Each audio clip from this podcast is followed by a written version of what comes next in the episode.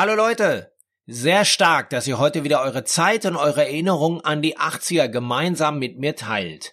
Aber klar, ihr wisst ja auch, was heute auf euch zukommt. Denn diesmal geht's im Doro Special Teil 2 um den Triumph und die Qual. Besser gesagt, um die neue Version ihres 80er Erfolgsalbums Triumph and Agony, damals noch mit ihrer ursprünglichen Band Warlock geschmiedet. Und für alle, die neu hier am Start sind, ganz kurz noch. In dieser Podcast-Staffel geht's darum, wie ich, Uwe Lerch, als Mitbegründer des Rock Hard Magazins live dabei war, als vor 40 Jahren die deutsche Heavy Metal Szene vor meinen eigenen Augen urplötzlich explodiert ist. Kommt mit mir auf eine außergewöhnliche Zeitreise, wenn wir die Geschichte der Teutonic Revolution erforschen und auf die wichtigsten Musiker, Macher und Alben zurückblicken. Ich genieße die Musik aus dieser Zeit übrigens bevorzugt laut über meine Regallautsprecher Classic 3 von Audiophysik. Diese handgefertigten Boxen kommen aus Deutschland, genauer gesagt aus einer Manufaktur aus dem Sauerland. Damit wird die Musikgeschichte der 80er zum Leben erweckt und quasi physisch greifbar gemacht. Ihr findet einen Link für weitere Infos in den Show Notes.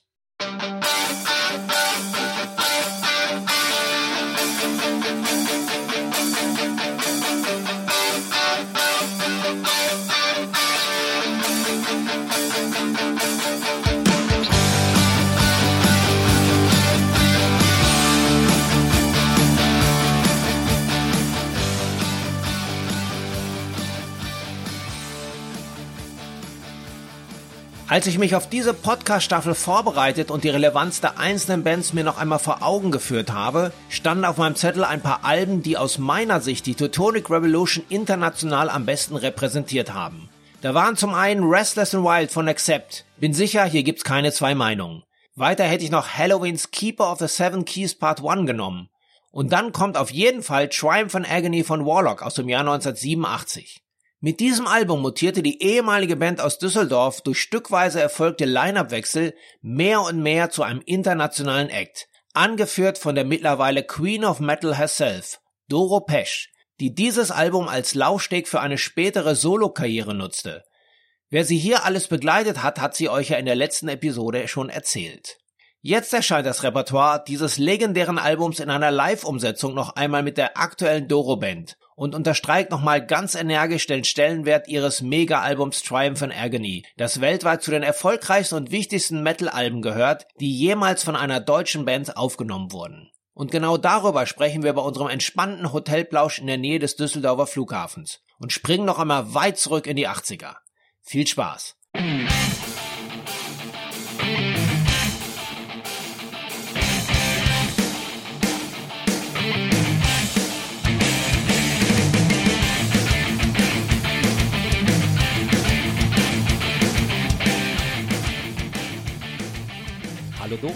Hi, grüß dich.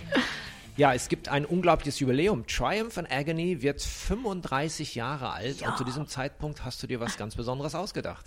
Ja, wir haben also beim 30-jährigen Jubiläum, da habe ich meinen alten Gitarristen angerufen, das ist der Tommy Bowen. Wir haben so die ganze Platte schön zusammen gemacht, die Triumph and Agony. Und ich habe gesagt, hey Tommy, Triumph and Agony wird 30 und wir sind die ganze Zeit auch in Kontakt geblieben, befreundet geblieben. Und er kam immer auf die Bühne, wenn wir Amerika getourt sind. Naja, meinte ich, Tommy, 30 Jahre Triumph and Agony, wollen wir nicht die ganze Platte mal spielen, weil das habe ich noch nie vorher gemacht und es war eigentlich auch echt immer mein Traum. Und dann meinte Tommy, ich habe 30 Jahre auf diesen Anruf gewartet. Und dann meinte ich, ja komm, lass uns machen. Und dann haben wir das erste Mal die ganze Platte eingeprobt. Viele Songs hatten wir vorher noch nie live gespielt. Zum Beispiel Make Time for Love, noch nie. Oder Kiss of Death. Ich glaube, nur vielleicht ein, zweimal gespielt, aber da kann ich mich sogar nicht mehr dran erinnern, richtig. Ja, auf jeden Fall diese ganzen Songs wie wir gespielt haben, das war auf einmal so ein, ein, oh, das war so schön. Und Make Time for Love stand immer so im Schatten von Für immer. Eigentlich haben wir immer Für immer gespielt. Das war die Ballade. Und Make Time for Love haben wir gar nicht mehr drüber nachgedacht. Und dann haben wir gemerkt, oh, die Songs haben es in sich, selbst die nicht in der Setliste konstant waren. Ja, und dann haben wir gespielt und äh, haben eine Amerika-Tour gemacht, eine Spanien-Tour, viele Festivals gespielt, äh, das schöne Graspop und äh, Norway Rock und Sweden Rock. War das erste Mal, dass wir die ganze Platte gespielt haben und das war sofort, ey, das war Magic. Und wir hatten das Gott sei Dank auf Film und deswegen ist also die Triumph and Agony Live, die kommt ja jetzt bald raus am 24. September. Da ist dann auch eine schöne Blu-ray dabei und da sieht man halt Sweden Rock. Und dann ist da noch so eine Doku dabei. So, da erzähle ich halt, wie das alles zustande kam. Und ist so 90 Minuten, also das volle Programm. Und ich habe mir auch gedacht, wenn das jetzt rauskommt, möchte ich gern so Oldschool-Sachen haben. Also es kommt sogar noch auf Kassette raus. Natürlich, ja. Klasse. Natürlich auf Vinyl, so Marble-Vinyl. Und dann haben wir so einen Aufsteller, so das größte Plattencover der Welt, was damals schon war. 87, das war auch im Guinness-Buch der ähm, Weltrekorde und jetzt haben wir noch größer gemacht. Und dann gibt's noch so eine kleine Warlock-Figur, so, da hat mich der Warlock im Arm, also ist es das Cover, das Originalcover von der Triumph and Agony, also alles Oldschool, Patches und äh, Buttons, alles, was so, ja, was wir damals in den 80ern so geliebt haben. Sensation, die ganze Memorabilia nochmal rausgeholt. Ja, ja, in, ja. In neu gemacht, in modern in neu gemacht. gemacht, ja, ja. Gibt natürlich auch Stream und sowas alles, aber ich bin auch nach wie vor oldschool und, und meine Lieblingssachen sind immer noch alle auf Vinyl. Das hört sich super an. Ja, ich habe, äh, als ich die Meldung bekommen habe, ich konnte es gar nicht glauben. Die Idee finde ich faszinierend. Ich meine, auf der einen Seite, glaube ich, ist es gerade so bei uns Metal-Fans, wir leben ja letztendlich viel von Erinnerung. Gerade die 80er, sage ich mal, waren ja für uns immer, sage ich mal, prägend. Natürlich gab es ja die 90er und die 2000er und alles, was jetzt aktuell ist, natürlich, was zum Teil auch durch die Festivals dann noch größer geworden ist und die Medien sind einfach auch anders. Aber gerade die Musik der 80er ist ja was, was uns sozusagen auch am Leben hält und auch du profitierst ja, ja davon, dass du eben große Hits in den 80ern hattest, nicht nur auf der Triumph and Agony, aber natürlich auch. Aber ich würde da gerne nochmal einsteigen, weil wenn ich mir die Setlist angucke auf dem neuen Album, die ist ja mhm. etwas anders als auf dem Originalalbum, ja, ja ist ja, ja. nochmal bunt durchgewürfelt, auch glaube ich auf das Thema Live eben abgestimmt, dass man das mal ein bisschen anders hat. Aber ich würde gerne nochmal so in die Songs reingehen. Vielleicht hast du ja zu den einzelnen Songs kleine Geschichten, entweder Geschichten von damals ja. oder wie sich die Songs vielleicht auch über die Jahre entwickelt haben und welche Bedeutung sie für dich haben, ja. Und dann gehen wir mal die Setlist durch und fangen mal mit Touch of Evil an. Ja, oh, Touch of Evil. Oh ja, da gibt's eine schöne Story. Also, ähm, wir haben halt, ja, der ist ja ziemlich hart, der Song. Und dann, wir haben es alles aufgenommen in äh, New York im Power Station Studio, was damals das beste Studio war. Also es war so, es war so super geil. Es sieht gar nicht so so luxuriös aus, eher so ein bisschen abgerockt, äh, riecht nach Zigarettenqualm und Schweiß und äh, es ist irgendwie, aber es, es war, hatte da auch so eine tolle Atmosphäre und wir hatten einen ganz tollen Engineer, das war der Steve Ringhoff, der später der Engineer von Jim Steinman wurde und Meatloaf, also war ein Riesentalent, war ganz jung, aber man konnte schon fühlen, der hat irgendwie viel drauf. Ja, und dann waren wir im Studio und der Song Touch of Evil, der sollte halt so richtig krachen. Ich wollte auch so richtig abgehen und da irgendwie rüberbrüllen und dann habe ich meinem damaligen Manager, das war der Alex Grob, der war 17 Jahre unser Manager, habe ich gesagt, du Alex, wir brauchen jemanden, der wahnsinnig Power hat und so. Und dann meinte er, weißt du was? Geh morgen früh ins Studio, das ist eine Überraschung. Und dann meinte ich, okay, ich ins Studio gegangen, ja, und wer stand da? Cozy Paul, der legendäre Cozy Paul. Und er meinte, hey, you need some power. Und dann meinte ich, ja, und wir haben diesen Song, Touch of Evil. Ah, meiner, kein Problem. Und dann hat er den Song gespielt. Boah, und wir standen alle da mit offenem Mund und er hatte mit so den dicken Power. Drumsticks. Ja, mit den ganz dicken, dicken Drumsticks und hat dann noch halt so ein schönes Intro gemacht und, und das, also super geil. Und dann ein Tag später habe ich den Song eingesungen und habe das gehört und es war so eine Wucht, so eine Gewalt. Und in diesem Studio, da war halt ähm, der Raum, wo das Mischpult ist, dann der Raum, wo aufgenommen wurde und da war ein kleines Fenster drin, was natürlich nicht offen war, aber war, konnte so, konnte sehen, ob es Tag oder Nacht war. Ja, und dann habe ich diesen Song da gebrüllt, geschrien, besonders am Ende ist ja dieser Schrei da. Hab's ein paar Mal gemacht und der Engineer und der Produzent, das war der Joey Bellen, die dachten, ey, gleich hebt die ab. Und dann kam auf einmal ein Kugelblitz durch dieses Fenster. Einmal die Runde gemacht. Es war ungefähr so groß wie so ein Handball. Es war total scary. Alle haben gedacht, oh mein Gott, welche Kräfte setzt man hier frei?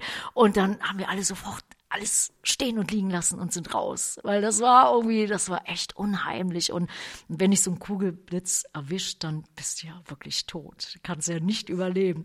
Ja, und dann hat er gesagt, hey, oh, was hast du gemacht? Und so, und der Schrei.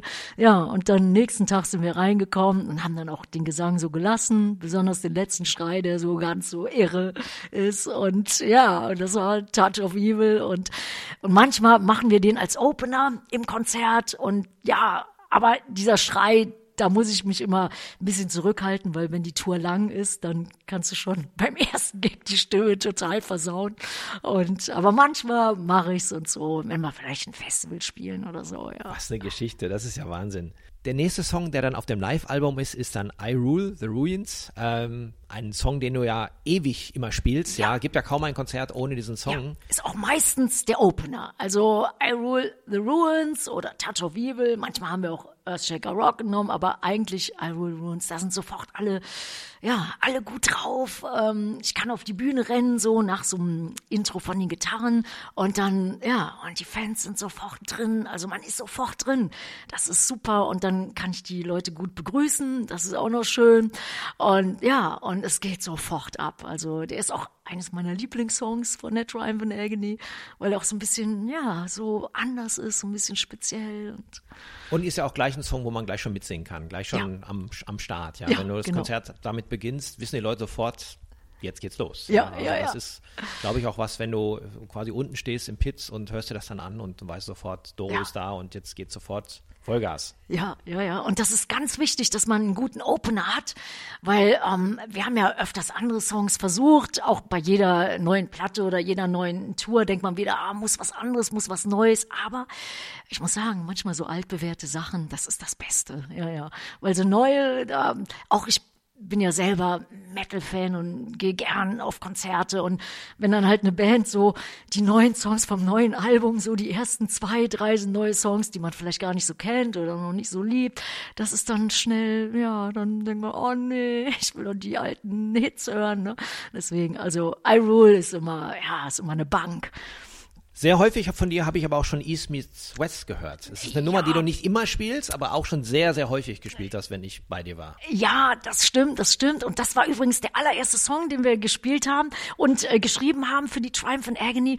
Und das hat sich, ich erzähle dir kurz die Anekdote. Also ich war in New York, hatte eine kleine Promotion-Tour, sollte eigentlich nur drei Tage da bleiben. Und dann nach dem zweiten Tag stand für mich fest, ich bleib da. Ich habe mich sofort besonders in New York verliebt. Ich wollte eigentlich schon immer nach Amerika. Das war damals ein dicker Deal als europäische Band. Man wollte immer in England und in Amerika so einen Durchbruch haben. Also das war so ein, ja, das war so ein Wunsch, so ein Traum. Naja, auf jeden Fall war ich in Amerika und dann nach zwei Tagen wusste ich, ich bleib da. Und dann hatte der Alex Grob, der sich ähm, zuerst überlegen wollte, ob er überhaupt die Band managt. Er meinte, ja, irgendwie so, vielleicht so ein Jahr, guckt er mal so als Berater und dann überlegt er sich das. Ja, und er meinte, okay, du, irgendwie hier, du musst ein bisschen die Szene kennenlernen und ich ähm, stell dir jemanden zur Seite. Und das war der Joey Bellen, weil der kannte sich gut aus, war auch Musiker, Gitarrist und so. Und naja, und dann sind wir halt eine Nacht losgezogen, haben die ganzen Clubs geguckt und die ganzen Plattengeschäfte, was für mich der Wahnsinn war, weil alle waren 24 Stunden auf. Und es war so schön und ich war sowieso so ein Vinyl-Freak, bin ich nach wie vor noch. Naja, auf jeden Fall sind wir überall hingegangen. Ja, und dann irgendwie so mitten in der Nacht meinte Joey, willst du noch was sehen? Willst du noch ein paar Clubs sehen?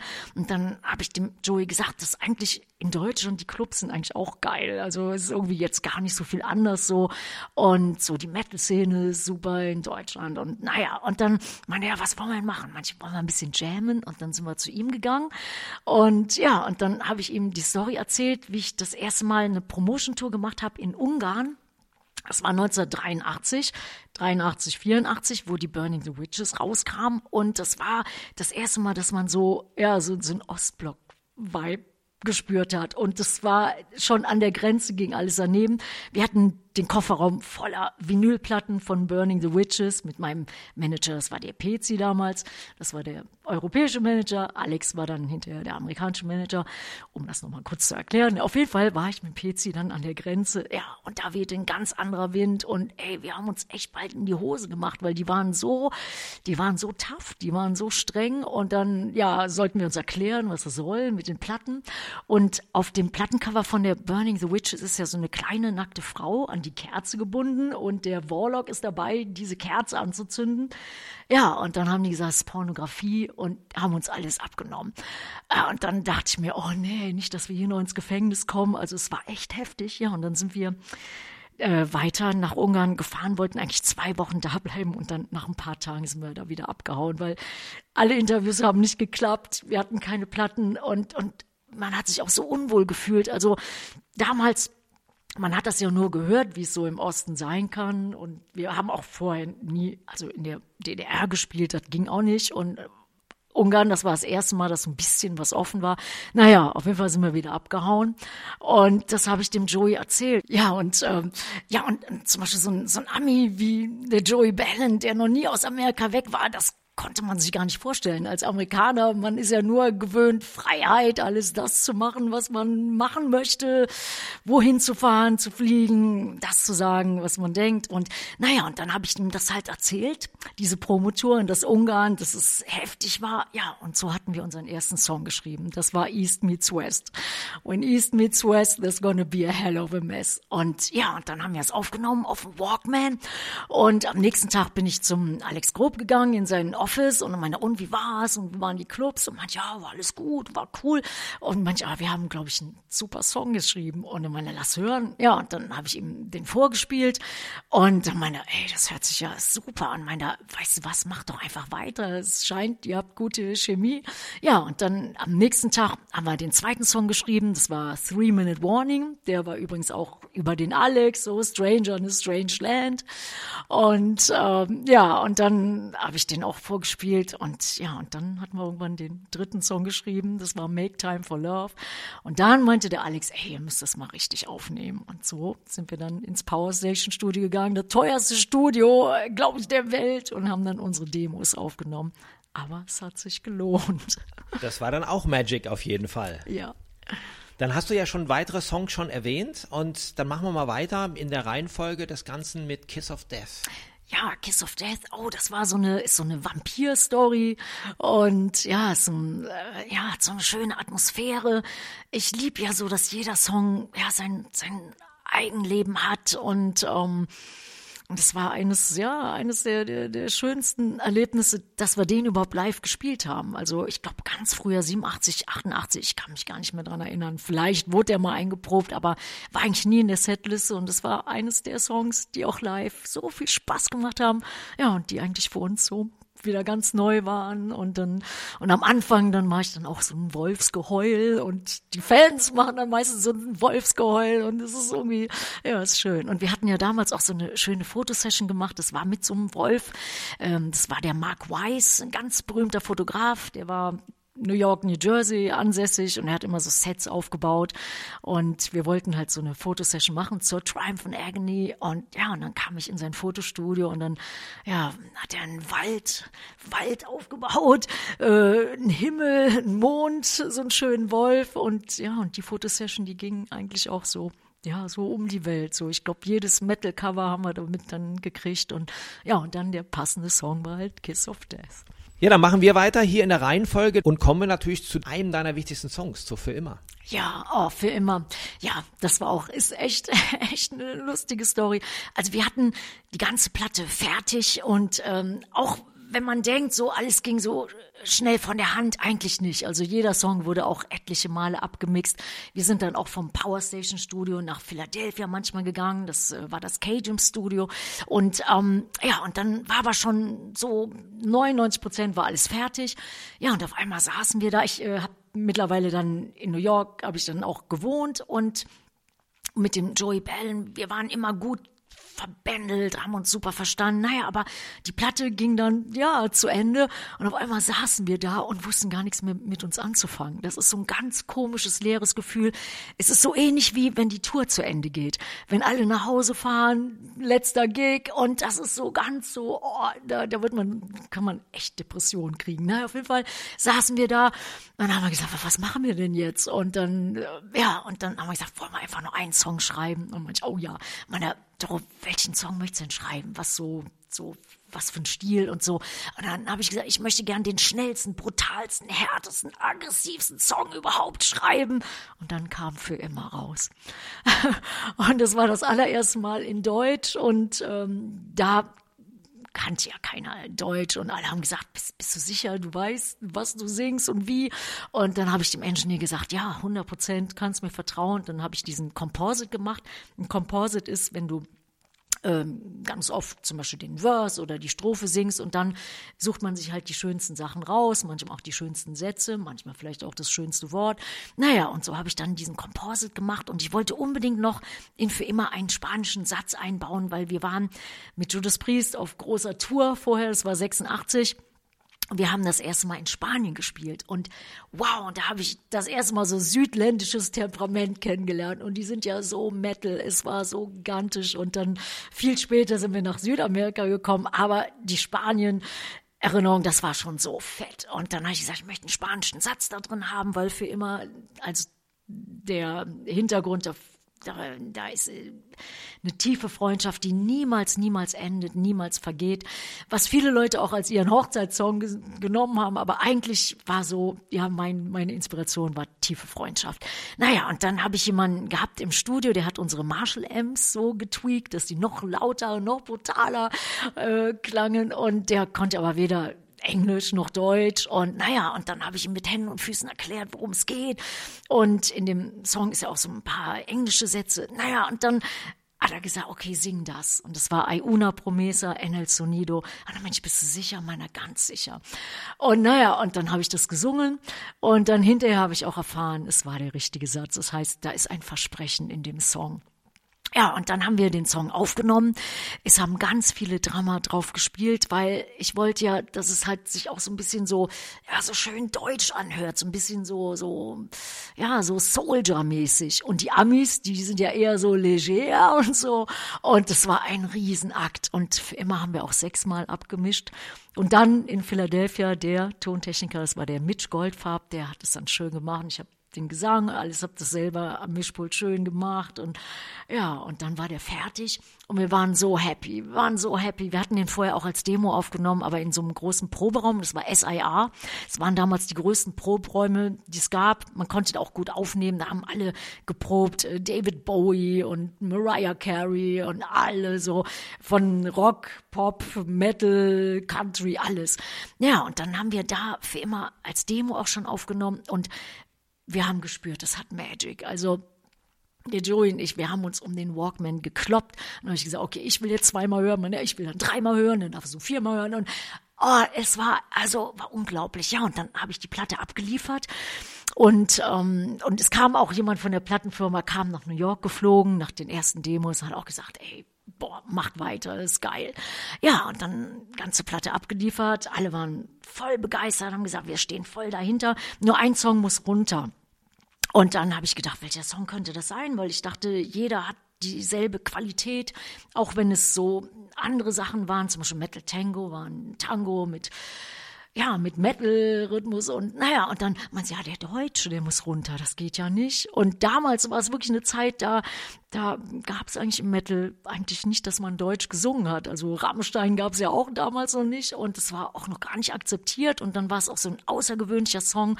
Es war weder eine Ballade, noch ein schneller Song, noch Metal.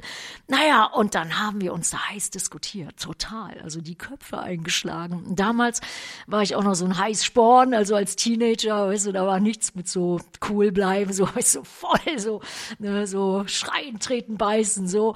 Naja, und dann haben haben wir uns geeinigt, okay, der Platte kommt auf, äh, der Song kommt auf die Platte, aber es ist zweite Seite, letzter Song, damit den ja keiner hört. Weil damals war ja noch alles Vinyl. Naja, und dann sind wir auf Tour gegangen mit dem legendären Ronnie James Dio. Ja, und für immer war sofort der Hit. Also für immer war's, für immer und oh ja. Und ja, und dann hinterher kamen alle an, so Plattenfirma, ja, wir müssen auf jeden Fall das als Single rausbringen und als Video und so und haben es doch immer gewusst.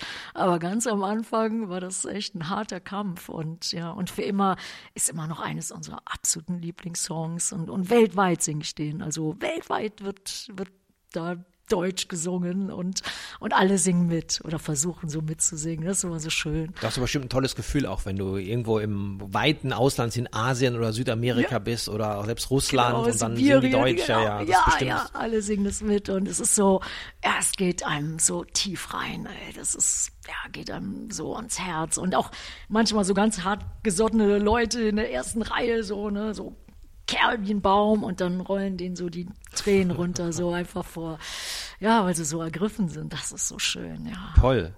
Cold Cold World ist ja ein ganz anderer Titel. Ja, ja, er ist heavy und ja, geht gut ab und äh, ja, hat schon damals 1987 beschreiben wollen, wie halt, wie heftig es ist in der Welt, so dass es ähm, ja, dass es schwer ist, dass, dass man so unter unter Kälte leidet, so so dass viel zu wenig Mitmenschlichkeit ist oder für den anderen da sein und das beschreibt eigentlich Cold Cold World gut und ja, deswegen ist er auch so aggressiv gesungen und so.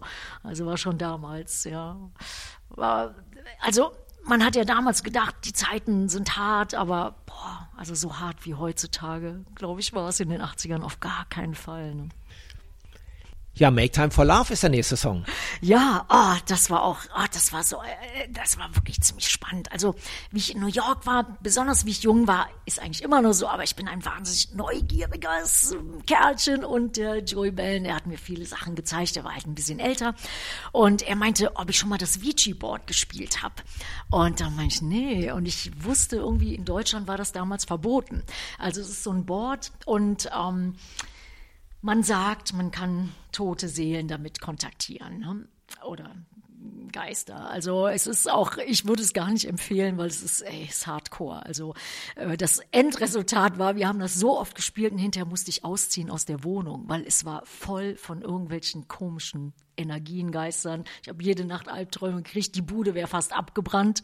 Also das war, es ist, es ist hart. Da steckt irgendwas ähm, hinter, was was ich als kleiner Mensch nicht ermessen mag. Aber naja, auf jeden Fall war eine positive Sache. Ähm, ich habe den Joey dann gefragt, ob er nicht mal fragen kann, ob dieser Geist oder diese tote Seele eine Message für mich hat.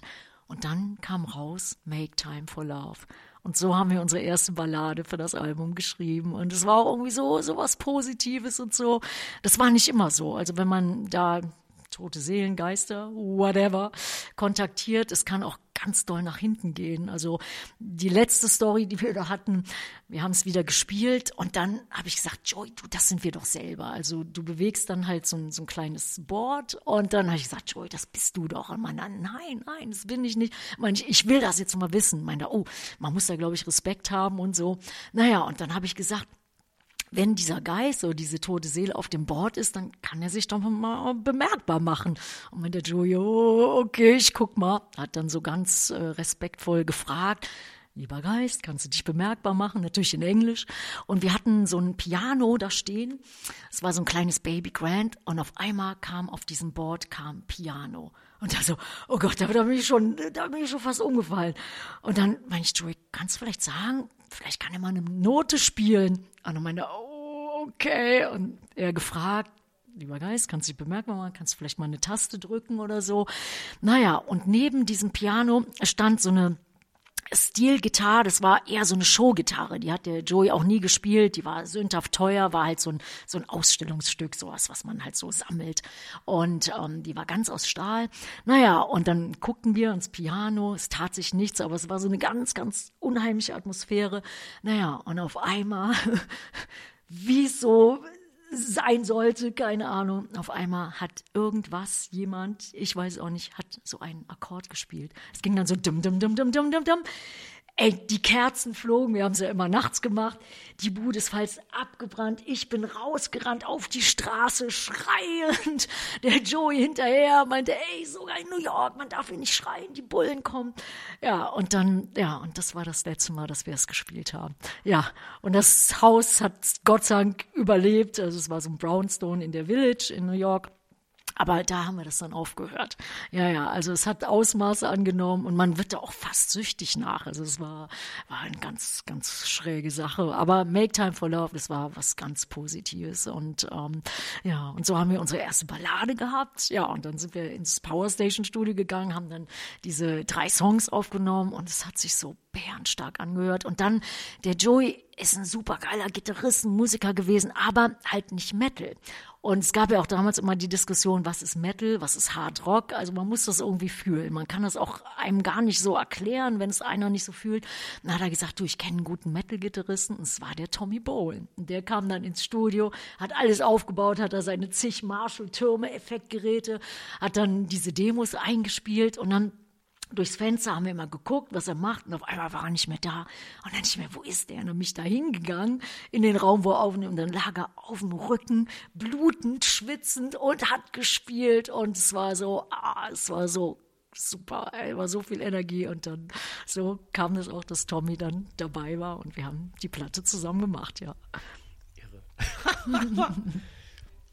Über Metal Tango haben wir gerade schon gesprochen, ganz kurz. Das war damals ein Song, den wir als Journalisten vom Rock Hard oder Crash, den haben wir erst so gar nicht verstanden, weil das ja wirklich doch so, so völlig anders war. Also Balladen war ja immer okay, für uns harte Jungs, ja, die mochten wir ja auch irgendwie immer, ja. Ähm, aber Metal Tango war eine Nummer, die war irgendwie doch sehr schräg. Wie ja. ist man denn auf die gekommen? War das auch durch ja. den Spanien-Trip oder wo es erst mal äh, war? Ja, genau. Bei der Originalplatte, da ist ja auch so ein Olé drauf. Ja, so halt die Lebensfreude und ja, die Power. Aber ich wollte halt schon immer was, ähm, ja, was, was machen, was man vielleicht vorher noch nicht gemacht hat. Eine Kombination. Und dann war das irgendwie eine irre Idee, so ein Tango mit Metals vereinen. Und ähm, ja, und, und man muss sich manchmal Sachen trauen, ganz egal, was, was die Leute dann sagen. Also ja, man muss immer gucken, dass man was Neues entdeckt und ähm, ja, auch bei Für immer, das war auch wirklich so neu und manchmal muss man dann auch echt für seine Ideen kämpfen, wenn man das fühlt. Also ich könnte nicht für irgendwas kämpfen, wo ich selber nicht hinterstehe. Aber wenn ich hinter einer Sache stehe, dann, ja, dann ist ganz egal. Ne? Und ähm, Metal Tango ist auch eines der Lieblingssongs von den Fans geworden. Und ja, ist irgendwie geil, ist halt speziell so. Ne? Und dann kommen wir zum letzten Song auf dem Album. Das ist natürlich deine Hymne, Hymne schlechthin. Oh ja, du hast ja. es gerade sogar auch im Fernsehgarten performt. Ja, genau, genau, auch zum Jubiläum. Ja, da war halt ein Motto, das war, ähm, ja, das fand ich so niedlich. Es war ähm, stark, schön, schlau, Frau. Und das war das Motto. Also es ging alles so um Frauenpower. Und dann haben die mich eingeladen und ich war schon mal da letztes Jahr. Und man wird da unglaublich gut behandelt. Also ich muss sagen, ähm, die geben sich echt Mühe. Es sind tausend Kameraleute, man kann alles machen, alles aufbauen, was eigentlich so äh, ganz ungewöhnlich ist. Ja, und dann habe ich gesagt, ja komm, wir machen das. Und wir hatten einen, äh, eine Nacht vorher noch einen Gig gehabt in Kam, das bei Regensburg, sind dann da morgens früh angekommen. Also es war, es war Hardcore. Aber ich glaube, das hat einem keiner angesehen. Also nie schlafen, wie das so üblich ist auf Natur. Naja, und dann habe ich Oh ja da gespielt mit den Jungs und noch Nutbush City Limits. Das war halt ähm, eines meiner Lieblingssongs von Tina Turner und äh, war natürlich auch ein großes Idol von mir, so wie ich Kind war. Eigen Tina Turner, das im Musikladen sehen. Oder damals gab es ja noch Disco mit Ilja Richter. Also Tina Turner war immer so, wow, das war der Wahnsinn, ja. Wie es der Zufall will, als ich gerade hier hingefahren bin, wir sitzen ja gerade übrigens in Düsseldorf im Relaxa Hotel, um das auch mal gesagt zu haben, ähm, habe ich gerade Radio gehört, Radio Bob übrigens, ja, und die haben gerade, die hauen ja immer so Fakten auch raus. Und gerade haben sie das Faktum rausgehauen, dass der größte Gig, den je eine Frau gespielt hat, war der Gig von Tina Turner 1988 in Rio de Janeiro mit 180.000 Leuten. Wahnsinn, ne? Einzelkonzert, ja. Ja, Wahnsinn. Ich äh, habe das oft im Fernsehen gesehen, da war ja auch noch dieser irre Saxophonist dabei und ja, also ja, die Frau war unglaublich, ne? unglaublich und ja, und also ich, ich liebe die, ich liebe die. 180.000 muss er auch noch schaffen. mein Gott, ja. Ich war einmal in Rock in Rio und da waren auch, ich weiß nicht wie viel also waren ganz viele Leute da. Und dann hatten wir vorher noch so Fernsehsendungen gemacht. Und dann meinte einer, ah, äh, das hat so 300 Millionen Zuschauer, weil diese, dieser TV-Host, es war eine Frau, die ist so berühmt wie Oprah Winfrey, nur in Südamerika, also das war fett, das war fett. Da hat auch Metallica gespielt und ja, und das war das erste Mal, dass ich bei Rock in Rio dabei war. Also ja, boah, und die gehen halt ab, ne? Das ist unglaublich, die Fans. Also da hast du den Metal Tango quasi live getanzt. ja, ja, ja, ja, genau, so ungefähr.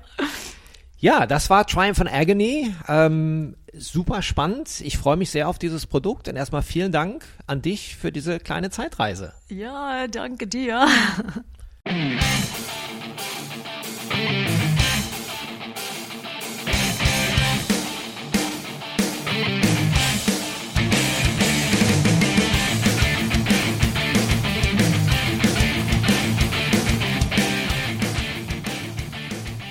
Und damit sind wir auch schon am Ziel unserer Zeitreise für diese Woche angekommen. Ich fahre jetzt noch ein paar Kilometer weiter in Richtung meiner ursprünglichen Heimat, in den Ruhrpott. Hier wurde in den 80ern nicht nur der Stahl gekocht und geiler Fußball gespielt, es wurde vor allem viel und laut gerockt. Und warum das so war und warum die Nähe zur holländischen Grenze so wichtig war, das erfahrt ihr in der nächsten Woche. Unter anderem von Creators Mille, Chris Boltendahl von Gravedigger, Hansi und André von Blind Guardian sowie Bernhard und Harry von Axis. Die wichtigsten Songs dieser Epoche findet ihr auch auf meiner Teutonic Revolution Playlist. Die gibt's auf Spotify. Ich hinterlasse euch einen Link in den Show Notes. Das ist die Beschreibung auf dem Portal, über die ihr dies grad hört. The Block of Rock gibt's jeden Freitag zum Feierabendbier. Kostenlos und laut. Ihr findet mich unter anderem auf Spotify, Apple Podcast, YouTube, Amazon Music, Deezer, Audio Now und auch auf radiobob.de und in der MyBob App. Am besten gleich mal abonnieren, damit ihr nichts verpasst. Und wer sich nicht entscheiden kann, der findet auch alle Links auf einen Blick auf theblockofrock.com, wo ihr auch den Zugang zu meiner Facebook-Gruppe bekommt, The Block of Rock Backstage Zone. Ich würde mich freuen, wenn wir uns hier kennenlernen. Alles klar? Dann hören wir uns ja beim nächsten Mal wieder. Keep on rocking!